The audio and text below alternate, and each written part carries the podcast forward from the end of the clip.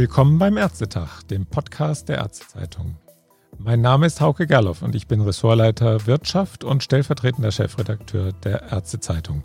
Und mit mir am Mikro ist mein Kollege Dennis Nössler, Nachrichtenchef und ebenfalls stellvertretender Chefredakteur bei uns. Grüß dich, Dennis. Moin, Hauke. Unser Thema heute ist ein dicker Brocken aus dem Gesundheitsministerium. Die erste Entwurfsskizze würde ich jetzt mal sagen, für ein neues Digitalisierungsgesetz im Gesundheitswesen. Ja, und das wäre dann das dritte, wenn das denn ein Gesetz würde, von Gesundheitsminister Jens Spahn in einer Legislaturperiode. Wenn das durchgeht, dann wird er definitiv als Digitalminister in die Annalen der Geschichte eingehen. Da hat seine Kollegin Bär dann ein kleines Problem. Und nebenbei, Hauke, wir wünschen ihm mal gute Besserung von hier aus. Ja, natürlich, gute Besserung. Ja, also wir reden heute über die Eckpunkte für ein Digitalgesetz. Es gibt noch keinerlei Details, keine fertigen Sätze oder gar Paragraphen.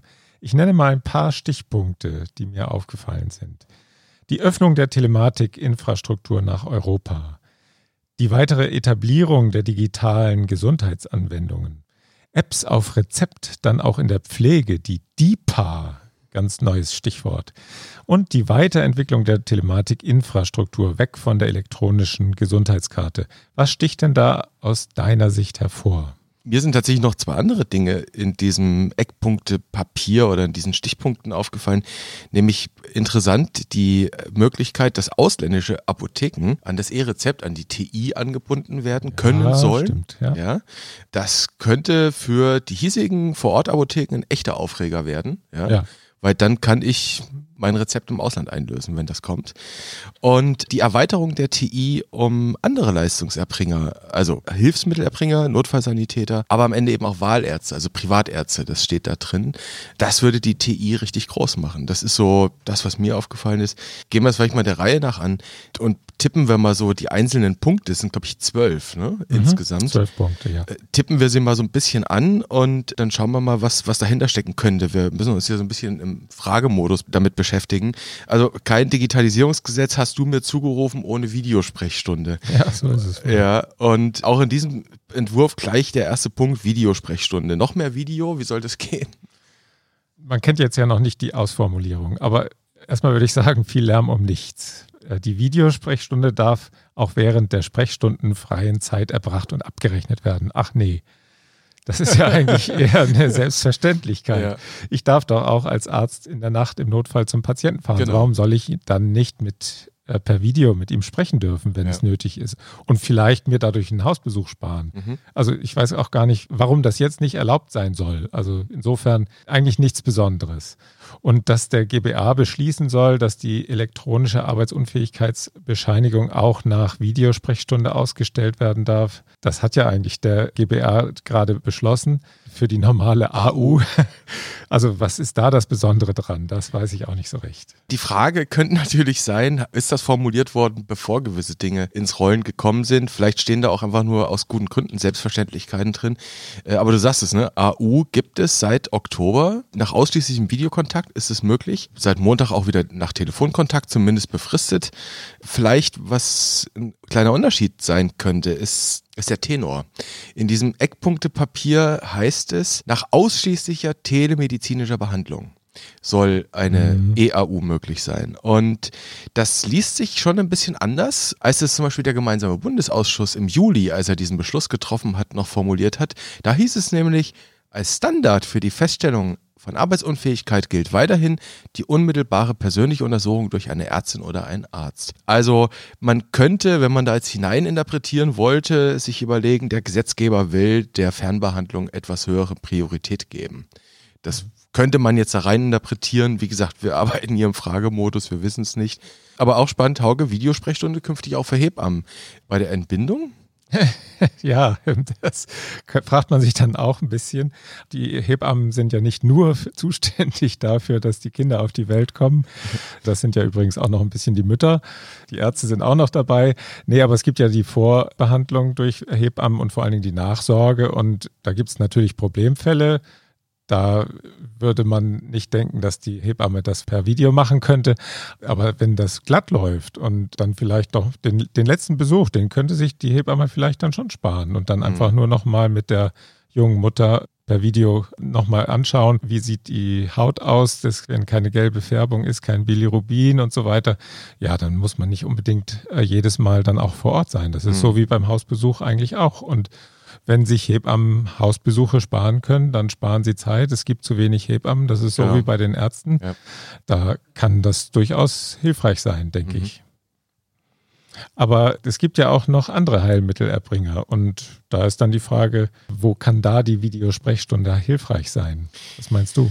Naja, vermutlich wird es bei allen anderen Heilmittelerbringern so ähnlich sein wie auch bei den Hebammen. Es gibt, oder auch bei den Ärzten, es gibt am Ende einfach Situationen, da macht es Sinn und andere, da macht es eben keinen Sinn. Also ich sag mal so, jetzt Physiotherapeuten, Ergotherapeuten, Masseure, Podologen, da fällt es mir schwer zu überlegen, was könnten Situationen sein. Also vielleicht gibt es da auch eher sprechende Möglichkeiten, sprechende Situationen, dass man dann sagt, hm, okay, aber das sind ja erstmal nur manuelle äh, medizinische Therapien, die machst du halt am Patienten.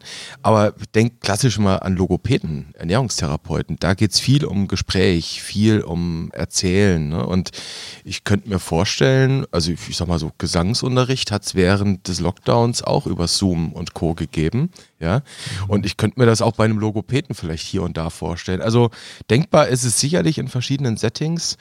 Anderer Punkt, Hauke, Apps auf Rezept. Relativ genau. neue Sache, nicht? Mhm. Wir wissen, wir haben jetzt gerade drei Apps auf Rezept im DIGA-Verzeichnis gelistet und jetzt will offenbar Gesundheitsminister Jens Spahn da nochmal ein bisschen Druck in den Kessel bringen. Äh, es ist die Rede, dass diese Dinger künftig zertifiziert werden sollen vom BSI, vom Bundesamt für Sicherheit in der Informationstechnik. Das Ministerium soll in die Lage versetzt werden, Höchstbeträge einfordern zu können. Das müssen ja die Spitzenverbände und die Krankenkassen verhandeln. Ne? So eine Rahmenvereinbarung gibt es, glaube ich, immer noch nicht. Mhm. Und auch weitere Kostenträger sollen die erstatten können. Unfallversicherung, Rentenversicherung, kann man sich alles Mögliche denken. Vielleicht sogar die PKV. Mhm. Denkbar. Ja, ja. Es geht ein bisschen mehr in Richtung Regulierung. Ja, jetzt ist es noch so Start-up-Mentalität. Ja. Könnte das bedeuten, Hauge, dass da diese junge Branche jetzt direkt mal so wieder, dass sie Fesseln angelegt bekommt? Nein, das glaube ich ehrlich gesagt nicht. Erstmal hat es ja noch gar nicht richtig angefangen bis jetzt, aber ein bisschen Nachregulierung, vielleicht auch ein bisschen Konsolidierung schadet vielleicht auch nicht. Es soll ja schon deutlich werden, dass nicht jede App von vornherein als DIGA geeignet ist, ja. auch dann nicht, wenn sie ein Medizinprodukt ist. Die Regelversorgung ist ja vorbehalten evidenzbasierten Anwendungen letztlich. Genau. Und das können die DIGAs nicht ganz erfüllen, aber zumindest in die Richtung soll das ja schon gehen durch mhm. die Prüfung des BfArM. Insofern schadet das vielleicht nicht, da ein bisschen äh, nochmal nachzuregulieren. Und ja, den Kassen ist ja auch angesichts der ersten Preise ziemlich Angst und Bange geworden, die mhm. da dann genannt worden sind. Und äh, so ein Höchstpreis ist vielleicht auch nicht schlecht. Ich meine, es kommt ja immer auf die Größe der Patientengruppe an. Wenn da plötzlich eine Million äh, Menschen mit Tinnitus so eine ja. App dann nutzen, genau. dann haben wir gleich einen ganz schönen Kostenbatzen allein für diese eine äh, Indikation. Und eine Million mal 200 Euro? Genau, das ist dann schon mal ein bisschen, das ist eine Hausnummer einfach. Ja. Auch für die Kassen, gerade im Moment natürlich auch. Ja. Und was ja auch noch dazu kommt, ist ja die gewollte Integration der DIGA in die Patientenakte. Und das stand ja in der Tat auch vorher schon auf der To-Do-Liste, denn es macht ja keinen Sinn, irgendwo Daten zu sammeln und diese dann an einem getrennten Ort und auch logisch getrennt von der EPA, die ja kommen soll, zu halten. Also diese DIGA-Anbieter, die sollen SMCB bekommen und darüber sind sie dann quasi Teil der TI. So wäre es dann, ja. Also da können wir sehr gespannt sein, wie das am Ende ausformuliert sein mhm. wird. Und aber es gibt ja dann noch was äh, mit DIGA, nicht genug mit den DIGA. Es, jetzt kommen die DIPA, die digitalen Pflegeanwendungen. Was kann man sich denn darunter vorstellen? Da habe ich mich so ein bisschen gefragt, ja, der Pflegeroboter, ist das dann eine DIPA? Verbandwechsel per App geht ja nicht. Ja, Verbandwechsel per App ist wahrscheinlich schwierig. Also Pflegeroboter könnte man sich wahrscheinlich vorstellen, wobei ich will erst, ich will erstmal einen sehen, der tatsächlich was bringt und auch dann muss man ja erstmal die Evidenz nachweisen. Ne? Also Roboter schafft, dass die Leute mehr trinken, dass sie weniger stürzen. Ist ja alles nicht ausgeschlossen, kann ja passieren, aber denkt man mal ganz, ganz banal. Es gibt Apps zur Sturzprävention. Man kann sich auch Apps zum Trinktagebuch vorstellen. Ne? Also, dass eine App einen älteren Menschen, die wenig trinken, einfach daran erinnert, trink mal was. Meine Smartwatch macht das zum Beispiel, wenn ich das will, dass sie mich mhm. daran erinnert, äh, ich soll was trinken. Die Sensorik, die nimmt ja immer neue Möglichkeiten an. Wir haben jetzt ja. Uhren, die können auf einmal die Sauerstoffsättigung im Blut messen. Also auch das wäre durchaus denkbar, sowas in der Richtung. So gesehen, also da ist jetzt ja Kreativität mal freien Lauf gelassen, liebe App-Entwickler. Wir sind gespannt, ja. was ihr euch da ausdenkt. Ja, wenn die Sensoren gut genug sind, natürlich. Wenn die Sensoren gut genug sind, richtig. Und, und am Ende halt die Evidenz. Ne? Das ist ganz wichtig. Ja. Du musst wissenschaftlich nachweisen, dass es was bringt in der Versorgung. DIPA, spannend. Warten wir mal ab, was da passiert. Schauen wir mal nach Europa, Hauke. Ist ja ganz großes Thema. Europa, Brexit. Wir reden jetzt nicht über Brexit, wir reden jetzt über die Telematik-Infrastruktur. Also das Gegenteil von Brexit, nämlich wie wir mehr Europa ins Gesundheitswesen bringen. Und äh, die TI soll sich nach Europa öffnen. Es mhm. steht da ja. drin in diesem Dokument. Wir hatten schon die ausländischen Apotheken angesprochen, die sollen der SMCB erhalten können. Was hältst du generell davon, die TI zu öffnen? Ist es überhaupt möglich? Oder ist das vielleicht auch jetzt einfach ein Zeichen, wir sind jetzt Ratspräsidentschaft noch bis Ende des Jahres und dann müssen wir jetzt mal zeigen, dass wir unsere TI öffnen? Ja, vielleicht ist es ein bisschen dadurch motiviert, das mag sein, aber generell wäre es natürlich schon faszinierend, wenn Ärzte im europäischen Ausland auf die E-Akte deutscher Patienten zugreifen könnten, die da Urlaub machen oder geschäftlich unterwegs sind. Und wenn in der E-Akte, das soll ja später mal so sein, die Daten maschinenlesbar gespeichert sind, Stichwort ICD-11 ja dann, OPS-Codes, Nomad, dann müssten die Ärzte nicht einmal Deutsch können, um die Akte auch lesen zu können. Und davon haben ja schon die Teilnehmer der großen Health Cards-Konferenzen in den 90er Jahren war das schon, äh, geträumt. Äh, ich hatte damals eigentlich, ich bin ja schon ein bisschen älteres Semester, ich hatte damals nicht gedacht, dass es so lange dauert, bis es dann auch wirklich umsetzbar wird. Mhm. Also warum nicht als Ziel formulieren? Mhm. Gut, und die SMCB für ausländische Apotheken, das ist ja im Grunde genommen E-Rezept, wenn das dann läuft, für grenznahe Apotheken vielleicht vorstellbar, aber am Ende ist das wahrscheinlich eher in Richtung Versandapotheken gedacht. Und das genau. könnte dann wieder die, den ein oder anderen aus der Apothekerschaft vielleicht in Wallung bringen. Hm. Und wir wissen ja, wichtiges EuGH-Urteil haben wir alle noch in Erinnerung. Deutsche Arzneimittelpreisverordnung gilt nicht im Ausland. Nein. Genau, das ist die Situation. Ja, und die Handelsnamen sind natürlich auch wieder andere, ja. wenn ich dann in die Schweiz gehe. Also insofern so ganz einfach ist das nicht. Genau. Aber äh, nicht nur das ist nicht ganz einfach herzu herzustellen, sondern letztlich hat sich ja auch immer wieder gezeigt, dass die grenzüberschreitende Kompatibilität der Systeme, um jetzt mal in Informatikerdeutsch zu gehen, das ist ja nicht so einfach. Das zeigt ja jetzt auch die aktuelle Corona-Warn-App. Da ist ja zum Beispiel Frankreich und Deutschland ist überhaupt nicht kompatibel. Die mhm. ersten sind ja jetzt, da habe ich jetzt ja. erst gerade auf mein Handy eine Meldung gekriegt. Italien und, Nord und Irland geht, glaube ich, schon. Aber die anderen Corona-Warn-Apps noch nicht und Frankreich wird wohl ganz schwer sein. Mhm. Aber wie das ausgerechnet mit, der, mit dieser komplexen TI möglich sein soll, das frage ich mich ehrlich gesagt noch. Da bist du aber hier gerade in besser Gesellschaft und ich glaube nicht nur hier. Ich glaube, die Frage stellen sich ganz, ganz viele, weil wenn wir jetzt nur mal auf die Erfahrungen, die wir in Deutschland gemacht haben, schauen. Du hast gerade die 90er Jahre Revue passieren lassen, was es da so für Visionen gab, nicht? Europäische Datennetze etc. Und jetzt gucken wir 2022. Nein, 2020 auf die Uhr und gucken uns die Diskussion in Deutschland über Interoperabilität an, über die medizinischen Informationsobjekte, alles Schnittstellen und Datenstrukturfragen, die man schaffen muss, damit ein Datensystem funktioniert. Und wir wissen, wie schwierig es schon bei uns ist ne, mit Interoperabilität. Also das ist nicht so ganz einfach. Und dann reibt man sich wirklich die Augen, wenn da auf einmal in so einem vierseitigen oder dreiseitigen Dokument steht, wir binden jetzt ganz Europa miteinander zusammen. Vom deutschen Wesen soll die Welt genesen. Und, und, und genau da werde ich stutzig und sag mal, hallo, wir als Digitalisierungslahmärsche, mit Verlaub, ja, im Vergleich zu anderen, da werden sich aber die Ästen wirklich lachend die Augen reiben und sagen, was? Wir sollen uns an eure Struktur anschließen? Wir haben doch die beste, ja? ja. Oder schau nach Österreich. Ich meine, Europa hat auch viel mit einer Mischung aus verschiedenen Nationalstolzsituationen zu tun. Ja, Und sehr viel. Der österreichische Gesundheitsminister Rudi Anschober wird einen Teufel tun, seine mühsam aufgebaute ELGA, die, ne, die elektronische Gesundheitsakte, jetzt aufzubrechen, damit sie mit unserer EPA irgendwie konform wird. Also ich glaube, da müsste man sich wirklich hinsetzen, wenn man so ein europäisches Gesundheitsdatennetz aufbauen will. Das ist ja, das ist ja durchaus eine spannende Sache. Dann brauche ich einen Gesundheitsdatenstandard EU-weit. Und da muss man sich, glaube ich, europäisch hinsetzen. Das kann man nicht über ein Papier aus Berlin lösen. Aber die Perspektive Perspektive ist interessant Richtung Sozialunion. Wenn sowas denn gelinge, dann wäre das ein kleiner Schritt zu mehr Integration in Europa. Aber ja, der Krümmungsgrad der Gurke ist vielleicht weniger wichtig als das, genau. aber der, der Weg dahin ist noch ganz schön weit. Aber sowas von. Dann äh, schauen wir vielleicht mal, wo es ein bisschen realistischer wird, das Thema Weiterentwicklung TI in Deutschland. Ja.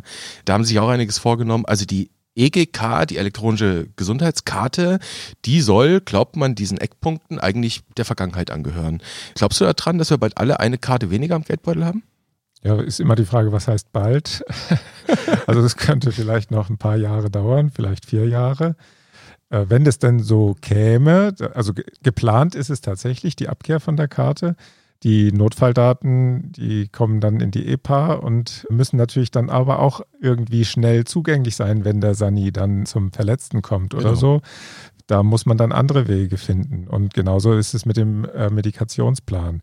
Aber letztlich ist die Karte da nicht unbedingt notwendig. Also sie strahlt ja auch ehrlich gesagt nicht unbedingt Modernität aus, wie das eben vielleicht vor 20 Jahren noch war, sondern es gibt eben inzwischen andere Systeme, die eben auch mit ähnlichen Sicherheitsniveaus arbeiten wie die Karte, die dann eben auch funktionieren können. Also insofern werden da sicher manche jubeln und, und zwar nicht unbedingt die Gegner der Telematikinfrastruktur, die vielleicht, die war, die immer schon gegen die Gesundheitskarte waren. Die freie Ärzteschaft zum Beispiel. Die freie Ärzteschaft wird da, glaube ich, eher weniger Grund zum Jubeln haben, sondern, sondern eher die Informatiker, die jetzt eben an neuen Lösungen arbeiten. Und natürlich fängt das System gerade erst langsam an zu laufen und jetzt schon wieder die nächste Möhre dem Esel vorzuhalten, der, der dann hinterherlaufen soll, wenn er noch gar nicht so weit ist, dass er die eine Möhre gegessen hat. Ob das dann der richtige Zeitpunkt ist, ja. das weiß ich nicht. Ja. Aber ganz überraschend ist es natürlich nicht, äh, denn dass die Karte dann irgendwann abgelöst wird, das äh, hatten wir eigentlich immer mal wieder gehört aus dem Ministerium, mhm. dass das kommen würde. Mhm. Die Karte gilt ja als Sicherheitsanker für die TI. Dieser physikalische Schutz letztlich auf die Daten zuzugreifen, das ist ja etwas, was äh, das ganze System schon auch absichert. Äh, und dann ist wirklich die Frage, was ist denn eigentlich die Alternative, die das Ganze dann absichert gegen die immer mehr zunehmenden Hackerangriffe? Ich meine, die Alternative wird da ja zumindest andeutungsweise genannt.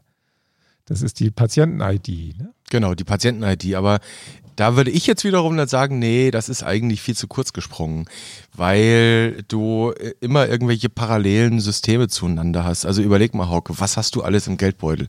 Du hast einen Personalausweis im Geldbeutel oder einen Reisepass.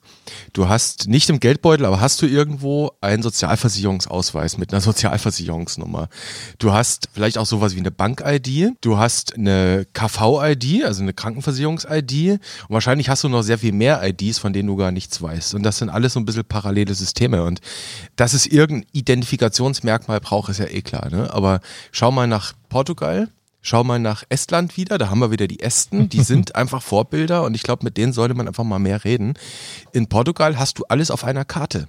Da hast du einen Führerschein, da ist dein Ausweis drauf, da ist deine Finanznummer drauf, also deine Steuernummer, da ist deine Sozialversicherungsnummer drauf, das ist eine Karte. Und genauso ist es in in Estland auch. Es gibt die Bürger-ID, ne? also die haben eine E-ID. Jeder kriegt eine Nummer, wenn er auf die Welt kommt. Und an dieser Nummer hängt alles dran am Ende. Und ob die dafür jetzt ein Plastikkärtchen ausdrucken oder ob ich die Nummer über mein Handy habe oder über meine Smartwatch oder was auch immer. Klar, physischer Schlüssel Klingt erstmal sicher, ne? da muss man erstmal physisch drankommen.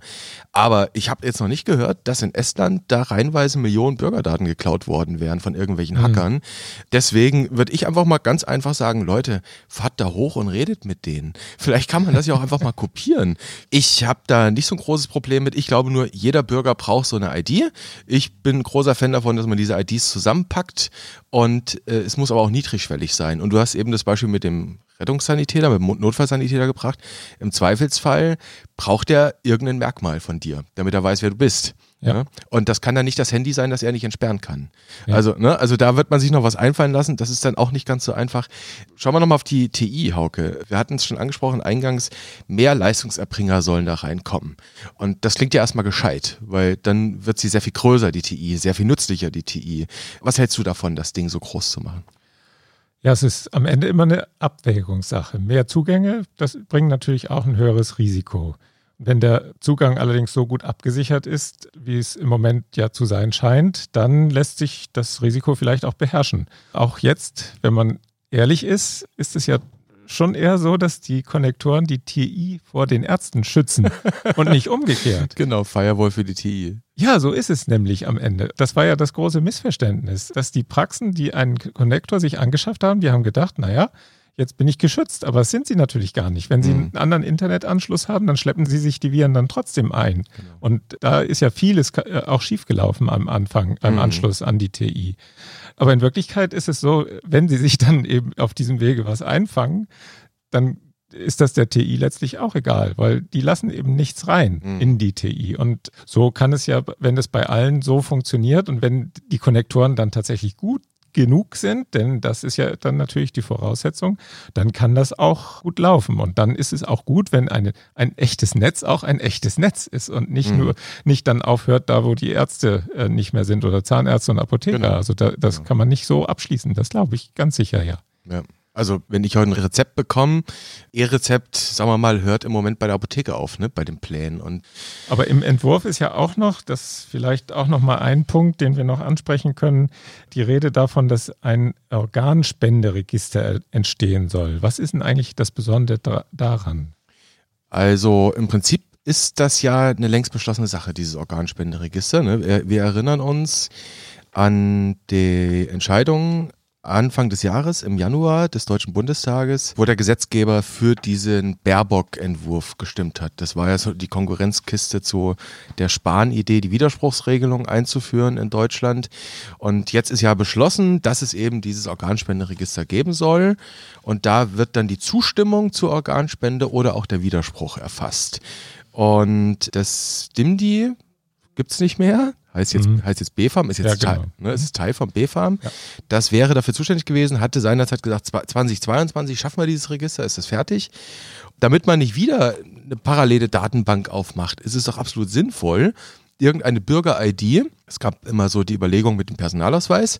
Und jetzt sagt man halt, nein, nicht nur der Personalausweis, auch mit deiner KV-Karte, mit deiner EGK oder der digitalen Patienten-ID oder wie auch immer du das mhm, nennen willst. Ja hast du eine Verknüpfung in dieses Register hinein. Und dann könnte im Krankenhaus beispielsweise, das klingt jetzt makaber, aber dafür ist der Nutzen halt da, ja. der Transformationsbeauftragte die Karte durchziehen und dann sagt ihm das System mit einer Abfrage aufs Register, ist Organspender oder nicht. Ja. Und das macht vieles, vieles, glaube ich, einfacher. Also es ist, es ist einfach gescheit, die Dinge miteinander zu vernetzen. Wenn ich Digitalisierung will, komme ich an Vernetzung nicht vorbei. Ja, da fällt vielleicht die eine oder andere Hürde, äh, die vor einer Organspende organisatorisch auch aufgebaut ist. Absolut, ja. absolut. Ja, und äh, last but not least, Hauke, Gesetze haben immer auch irgendwas mit Geld zu tun ne? und mhm. mit, mit äh, strukturellen Dingen. Und da geht es dann am Ende, wenn es Gesundheitswesen, Digitalisierung geht, geht es um die Gematik. Da soll die Rolle nochmal ein bisschen verändert werden von der Gematik. Die soll mehr Geld bekommen. Sie soll möglicherweise sogar Betriebsverantwortung übernehmen können. Für was genau steht da jetzt nicht drin. Was kann man sich da drunter verstehen? Hat das was mit einer Emanzipation der Gesellschaft zu tun?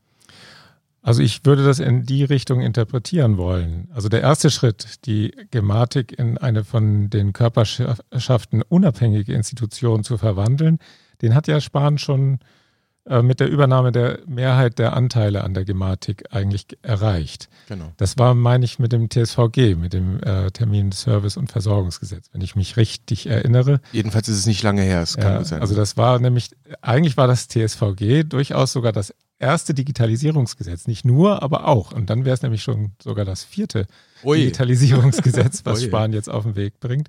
Also diese Mehrheit der An Anteile, die war glaube ich, der erste entscheidende Schritt. Und ich glaube schon, dass die Übernahme der Betriebsverantwortung genau in diese Richtung geht. Und vielleicht wird es dann irgendwann mal eine Art ja, wie BfArM ein, eine Gematik geben, mhm. die, die dann wie eine Behörde die ganzen Dinge rund um die digitale Kommunikation im Gesundheitswesen regelt. Das wäre ja vielleicht auch nicht das Schlechteste. Das BfArM hat ja durchaus einen sehr guten Ruf in der Arzneimittelindustrie, auch bei den Ärzten. Also da, ja. da so unabhängig dazwischen zu sitzen, zwischen allen Akteuren und den Markt ein bisschen zu regeln, das hätte schon ein bisschen Charme, glaube ich.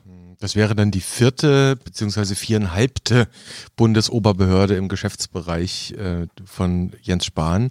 Das muss man sich halt überlegen, nicht? Also ähm, will ich staatlicherseits eine Digitalisierung, dann muss ich staatlich dafür eine Struktur anbieten. Und das ist am Ende auch, glaube ich, eher eine ideologische Frage, die man da wird beantworten müssen, nicht? Mhm. Ähm, vielleicht zum Ende hin, wenn wir jetzt versuchen, um diese zwölf Punkte mit den zig Unterpunkten versuchen, Klammer zu machen. Was könnte oder was wäre dein persönliches Fazit, wohin die Reise mit diesen Eckpunkten wird gehen können? Was sagen die aus? Also für mich ist das zum einen, ich muss schon den Hut ziehen vor der Dynamik, die der Gesundheitsminister Spahn in die Digitalisierung tatsächlich reingebracht hat. Er hat ja offensichtlich auch die richtigen Leute um sich geschart und die gehen das ziemlich straightforward an, wenn man das auf Neudeutsch sagen soll. Das neue Digitalisierungsgesetz würde dahinter dann sicher nochmal ein Ausrufezeichen setzen. Auch wenn die über die Details natürlich noch zu streiten ist. Aber mhm. ich meine, das wird ja, dieser Prozess ist ja noch nicht zu Ende. Du ja. hast da eben eine, neue, eine nette These in, in den Raum gestellt im Vorgespräch. Spahn und Kanzler? Geht nicht. Geht wenn, er, nicht. wenn er das durchziehen will, dann muss er noch eine Legislatur. Ja, also dann gucken wir mal, ob das was wird. Aber wenn wir mal ganz ehrlich sind, äh, diese Legislaturperiode, die brauche auch noch. Denn eigentlich noch hat er ja nichts wirklich erreicht. Mhm. Die, die neuen Prozesse mit Notfalldaten und Medikationsplan, das läuft noch nicht. Mhm. Die Kommunikation stockt noch. Der, es gibt einen KIM-Dienst, der mhm. zugelassen ist. Und andere heißt es kommen bald, vielleicht die KBV, aber, aber es stockt. Also es, es ist einer erst zugelassen. Viele Ärzte haben noch keinen elektronischen Heilberufeausweis. Ja. Äh, die Krankenkassen kommen mit der PIN für die EGK nicht hinterher. Was, das macht mich ehrlich gesagt fassungslos hast, bis hast, heute. Hast du eine PIN? Ich habe noch keine ich PIN. Ich habe auch keine. Also, und das ganze Projekt könnte daher auch immer noch scheitern. Und mhm. dann hätte Jens Spahn, wie er das damals, als er die Anteile an der Gematik übernommen hat, die Mehrheit, da hat er ja gesagt, am Ende habe ich sowieso die Torte in, im Gesicht, dann will ich auch bestimmen, was dran ist. Und also wenn, wenn das nichts wird am Ende, dann hätte er tatsächlich die Torte im Gesicht. Das hat er beim Ärztetag in Münster gesagt, ne? Ja, ich glaube. Das hat er beim Ärztetag in Münster gesagt. Ich, ich, erinnere mich noch dran, weil er hat gerade in dem Moment, wo er über die Digitalisierung gesprochen hat, ist im Saal das Licht ausgegangen und das Mikro ausgefallen. Also wirklich absolut paradoxe Situation. Und er hat dann trotzdem weitergesprochen, ganz laut. Und er, er war irgendwie gerade bei Ulla Schmidt. Aha. die ja mit der EGK begonnen hat ja. seinerzeit. Und in dem Moment war das Licht ausgegangen. Äh, und sein Satz, der dann halt für Lacher äh, gesorgt hat, war, immer wenn man von der SPD redet, geht's Licht aus. das, ja, Münz, Münster war das. Also, ja, spannend. Wir werden sehen, ob Jens Spahn Kanzler wird oder Digitalisierungsminister Teil 2 macht. Und was passiert? Du hast natürlich recht. In der Praxis ist noch relativ wenig passiert, aber, und das muss man ihm lassen, er hat in den drei Jahren, die er jetzt Minister dann ist, hat er zumindest Strukturen geschaffen. Er hat das, was viele vorbereitet haben vor ihm, äh, hat er am Ende mit Vehemenz aber dann auch durchgesetzt und gesagt, wir müssen jetzt mal diese Struktur schaffen. Und am Ende war es halt die TI mit den Konnektoren. Und wenigstens ja. das haben wir ja mal hingekriegt. Das muss man ehrlicherweise ihm lassen. Das läuft. Ja. Gut, mal sehen, was dann noch laufen wird in einem Jahr. Wir werden es beobachten. Ähm, ja, Hauke, vielen Dank. Ja, ich danke dir. Und adieu an alle Zuhörerinnen und Zuhörer und auf bald. Auf bald. Tschüss.